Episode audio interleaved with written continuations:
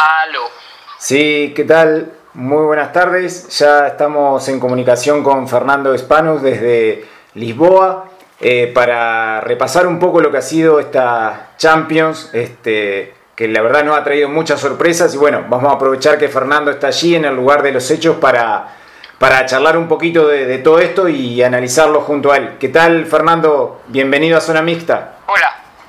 Hola, Gonzalo, ¿cómo estás? Y raro, ¿no? Raro. Yo he tenido la suerte de hacer unas cuantas de estas, pero esta Champions League, este Big Eight que organizó la UEFA, es un torneo muy, muy raro, no solo por los, los resultados que hemos visto hasta ahora, sino por cómo se desarrolla, ¿no? Claro. Eh, estadios vacíos, mucho control sanitario, mucha seguridad y eh, es muy raro ir a la cancha y que no haya gente, que los jugadores se escuche todo lo que los jugadores dicen, lo que los entrenadores dicen, no te podés distraer un segundo porque claro, cuando hay gente, viste, si va a haber un ataque o algo, la gente te, te avisa. Claro. Acá no. Acá te descuidaste un segundo y te comiste un gol.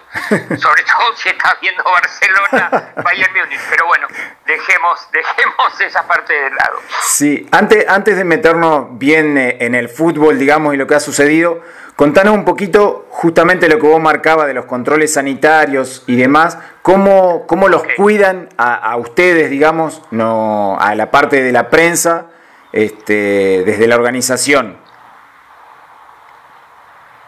Ok, eh, se eligió Lisboa porque Lisboa ofrece dos estadios muy seguros, dos estadios que están rodeados de autopistas y que tienen unos alambrados olímpicos todo alrededor. La policía de Portugal está a cargo de la seguridad, acá no hay ninguna empresa privada, la policía de Portugal es muy amable, muy cortés, pero muy, muy firme y tiene muy, es muy respetada la policía portuguesa por la gente de Portugal, lo cual ayuda. Con respecto a cómo nos cuidan a la prensa, entran entre 320 y 350 personas en total a cada partido. Entonces vos a la mañana, si vos estás acreditado para ese partido en particular, yo tengo una acreditación, pero eso no significa que yo voy con mi acreditación como en, una Champions normal y entro. No, no. Yo a la mañana tengo que llenar un formulario donde yo declaro bajo juramento que eh, estoy sano, y que en el supuesto caso de tener algún síntoma lo voy a declarar y, y hay una persona a quien yo le tengo que declarar que tengo algún tipo de síntoma. Llegas al estadio, te escanean la credencial y si eh, tu, solicitud sanitaria fue aprobada y la UEFA te acreditó para ese partido, entras, te toman la temperatura antes de entrar a la cancha y después, una vez que estás en la cancha, ah, eh, eh, eh, tapabocas todo el tiempo, por supuesto. Claro. Y, y en la cancha te tenés que sentar con por lo menos dos metros de distancia entre asiento y asiento con los colegas. No podés, la única manera que podés sacarte el tapabocas es si tenés que aparecer en cámara Sí. durante el tiempo que apareces en cámara. Eh, y los movimientos están muy marcados. Cada uno sabe exactamente qué es lo que tiene que hacer y qué es lo que se puede y qué es lo que no se puede. Claro. Eh, se acabó eso. Hay tres anillos sanitarios para que esas 300 personas se muevan. El anillo 1 es la cancha, por donde pueden circular los equipos, los eh, médicos de los equipos, los ball boys, que son cinco en total para todo el partido, y un número limitadísimo de fotógrafos y camarógrafos. Nadie más puede entrar a ese sector. Ajá. El anillo 2 es el de las delegaciones, en el medio de las tribunas. Ah, ahí estaba De María sentado, por ejemplo, el otro día porque por su suspensión no pudo jugar. Claro. Y el anillo 3 es el de más arriba de todo, es donde está la prensa, donde inclusive si vos ves, la transmisión no tiene tantos efectos como suelen tener las Sí. cámaras de, de la Champions, porque precisamente hay muchas cámaras en ese tercer nivel, esas cámaras habitualmente están mucho más abajo y, y ofrecen una cobertura más completa, si querés. Claro. En ese tercer, en ese tercer nivel estamos nosotros. Y Fernando, ¿cómo es eh, ustedes eh, con los jugadores, con los protagonistas para las entrevistas, la zona mixta? Ok, olvídate, no hay zona mixta, no hay nada. Ajá. Las conferencias de prensa son a distancia, vos recibís un link y un, un software con el cual vos podés participar de, esa, de esas conferencias de prensa si estás acreditado. Si no estás acreditado, no podés participar de esa conferencia de prensa. También está limitado el número de gente. Y el software es muy gracioso porque si vos querés hacer una pregunta, hay una manito que tenés que apretar como que levantas la mano a distancia para hacerle la pregunta. Con respecto a los jugadores, hay notas post partido y lo que habitualmente es una zona mixta en la cual hay cientos de periodistas de todo el mundo, en este momento hay seis posiciones en las cuales se pueden hacer entrevistas. Esas entrevistas han sido asignadas por prioridad de los medios. Entonces, por ejemplo, mañana los medios prioritarios son los alemanes y los franceses. Claro. Si queda algún lugar, por ahí con un poco de suerte nos dan un lugar a nosotros. Claro. Pero eh, ya te digo, es todo, todo muy, muy con cuentagotas, eh, todo, pero bueno, era la única manera que había de terminar la temporada 2019-2020. Claro. Y en cuanto al juego, Fernando, eh, Vos ahí en el estadio, ¿qué, has podido percibir de los jugadores si, digamos, están ya o se van acostumbrando a esto de jugar, como vos decías, prácticamente en silencio? Si le cuesta concentrarse más o no, qué percibís vos? Eh, mira, eh, uno de los comentaristas importantes que tiene la televisión española, nuestro compatriota Jorge Valdano, dice que él ve que los jugadores pierden concentración. Es una observación de un jugador. Claro. ¿No es cierto? Yo no, no lo he notado. Lo que sí he notado es una diferencia física abismal entre los equipos alemanes y los otros. Los equipos alemanes eh, fueron los primeros en volver a la actividad 45 días más que las otras ligas, ¿no? Como la Bundesliga. Pero por el otro lado, y como contrapartida, tenés a los franceses que fueron los primeros o de los primeros en suspender el fútbol. Y sin embargo... Eh, Son los otros semifinalistas. Eh, eh, sí, y han, y, han, y han demostrado al Manchester City el Lyon el otro día le dio una lección no solamente de fútbol, sino físicamente, los atropellaron. Claro. El Atlético de Madrid, que había hecho esa proeza de ganar en, en, Anfield Road, que no muchos ganan en Anfield Road, eh, se quedó sin piernas en el partido de la semana pasada, y ni que hablemos del Barcelona, ¿no es cierto? Que terminó el Barcelona eh, sin respuestas físicas, más allá de las anímicas, físicas, nada. En cambio, veías al Bayern que si jugaban cinco minutos más, hacían cuatro goles más, ¿no? Claro. Sí, eh, justamente eh, porque se han dado, como decíamos, este, muy particular esta Champions y diferentes golpes, o está, estuvo el de Simeone, el de Pep Guardiola, pero sin duda el más resonante ha sido el de Barcelona y Leo Messi por, por la magnitud de la goleada. Eh, Diez años hace, Gonzalo, que no hay una semifinal de Champions League sin equipos españoles. Entonces, sí, si vamos a hablar específicamente del Barcelona, todo esto yo creo que empieza en enero, ¿no? Cuando lo echan a Valverde así de buenas a primera y de ahí en adelante un barco sin rumbo y eh, llama la atención, ¿no? Porque no vamos a empezar a decir que los jugadores del Barcelona son malos. Quizás el uno esté un poquito más viejo que el otro, pero no podemos decir que es un mal equipo, ¿no? Claro. El mismo Arturo Vidal les espetó en la cara a, la prensa el otro día. El Barcelona es el mejor equipo del mundo. Y Tomás Birle se le rió en la cara, ¿no? Mm. Este, así que bueno, acá la crisis del Barcelona excede el, como se dice en inglés, el on the pitch. Es algo que va mucho más allá de la cancha. Esto va a, los escritorios, esto va a todas las estructuras del Barcelona.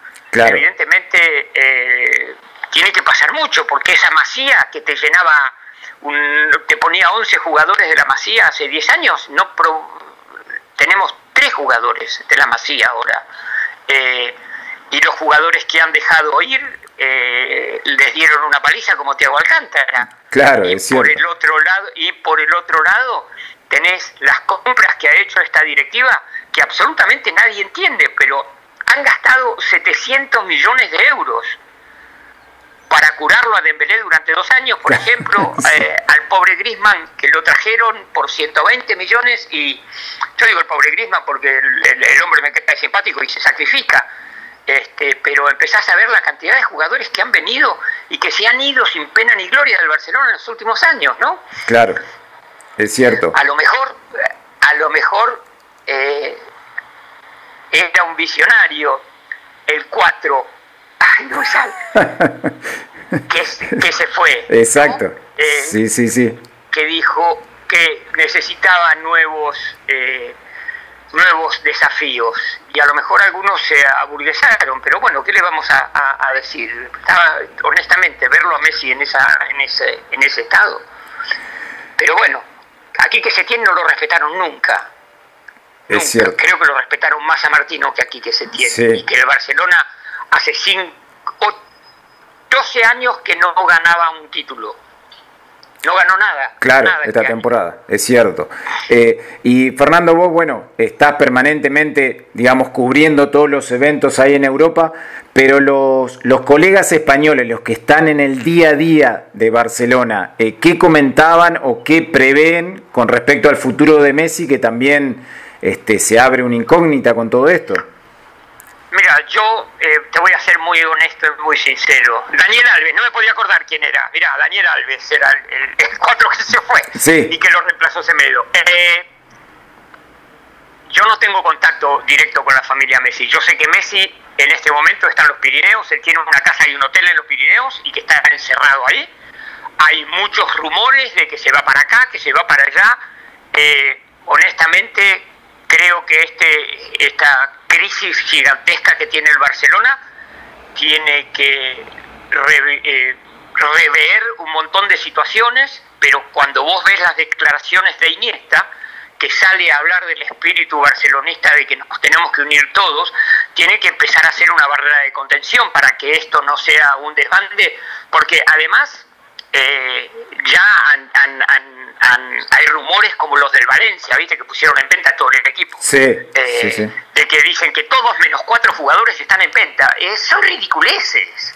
No pueden decir semejante cosa. Porque además, además lo único que hay concreto al día de hoy en esta reunión que hubo hoy de la comisión directiva hasta las 4 de la tarde es que va a haber elecciones en marzo del 2021.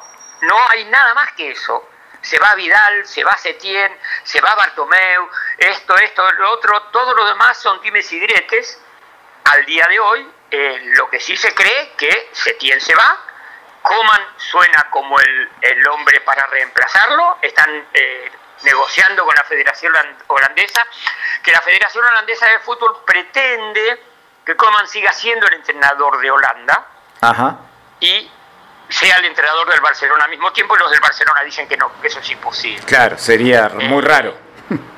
La otra, el otro candidato ya le bajaron el pulgar de todos, de todos lados, que era Mauricio Pochettino, las declaraciones desatinadísimas de Mauricio Pochettino. En Inglaterra el año pasado cuando dijo prefiero ir a cuidar las vacas a, Murphy que entrenar al Barcelona. Sí, sí, como sí. Si, como si acá no hubiera registros y archivos. Entonces vos decís semejante cosa y después decís que vas a hacer, podés entrenar. Mm, Difícil. No nos olvidemos, ahora no hay gente, pero las hinchadas existen. Claro. Bien, eh, Fernando, sabemos que estás ocupadísimo. Decime si tenemos tiempo para una más o ya tenés que. Dale, dale, dale, dale. Bueno, justamente a nosotros nos gusta meternos en, en, el trabajo de ustedes que viven estas experiencias tan particulares. Contanos un poquito, si querés, cómo, cómo estás haciendo vos tu cobertura, este, cómo se organizan, cómo, cómo la estás viviendo. este, este tema, este, esta pandemia ha sacudido el mundo en muchos, de muchas maneras, algunas mejores y la mayoría peores. Pero esto ha sido un eh, reto tecnológico gigantesco, porque si vos pensás que en este momento los partidos de fútbol se transmiten desde cuatro casas separadas, donde un relator está en su casa, el comentarista en otra, y a lo mejor uno vive en Caballito y el otro vive en Belgrano. Claro. Y el técnico que recibe la señal está en otro lado y el técnico que eh, eh, saca la señal para afuera está en otra casa. Entonces la situación es, es, es muy difícil porque eh, han aparecido software maravillosos donde vos podés conectarte por teléfono a seis casas o diez casas distintas donde hay eh, colegas sentaditos en sus livings tratando de que el fondo de la pared sea prolijo y haciendo su trabajo desde allí. Y, realmente te digo, es un reto, un reto tecnológico eh, interesantísimo y que por el momento estamos, estamos manejando, pero es un esfuerzo, es un esfuerzo eh, eh, importante, porque ya te digo, por ahí usas un teléfono para recibir los comentarios de alguien que está en Brasil, pero tenés que tener el auricular de otro para, para alguno que está en Santa Fe. Es, es muy interesante. Y en cuanto al trabajo, bueno, el problema más grande es el tema de los accesos, ¿no? Que está todo demasiado limitado y eso es, es lo raro. Vos habitualmente, cuando cubrís una Champions, vas a ver a los jugadores. Eh, sobre todo cuando hay semifinales y eso, existe lo que se llama el Media Day, donde vos vas a un entrenamiento. Acá los entrenamientos no los podés ver de los jugadores. Claro. Los jugadores viven en lo que se llama la burbuja ¿no es cierto? Eh, pretendieron hacer una burbuja de prensa también en un momento, pero los medios decidieron que era mejor no ponernos a todos juntos, entonces estamos todos separados. Pero los jugadores viven en una burbuja al punto tal que no que, que tienen que usar dos micros y por lo menos dos vans para manejarse del estadio al hotel y del hotel al estadio, porque no pueden eh, eh, estar sentados todos juntos. Y, andan con tapabocas también. Eh, por el momento todo desde ese punto de vista ha sido muy satisfactorio porque no ha habido ningún, ningún caso. A los jugadores los testean y los resultados los testean antes de los partidos y los resultados llegan seis horas antes de los partidos. Claro. Eh, y por el momento no ha habido, gracias por suerte, ninguna, eh, ninguna, ninguna mala noticia al respecto. Claro.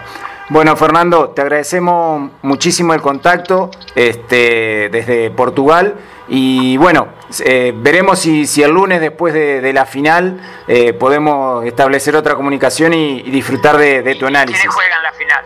¿Y quiénes juegan la final? Y el Bayern seguro. ¿O no? sería, sería muy raro que el Lyon le pueda ganar al Bayern. Sí. Pero no nos olvidemos, compañeros, que esto es fútbol. Pasión de multitudes, decía un relator muy famoso. Tal cual. Un abrazo grande, Gonzalo, y, nos vemos pronto. Dale, un abrazo muy grande. Muchas gracias por la comunicación. Chao, chao. Chao, chao. Era la palabra de Fernando Spanus en vivo y directo desde Lisboa. Nos vamos a una pausa y ya continuamos con más Zona Mixta.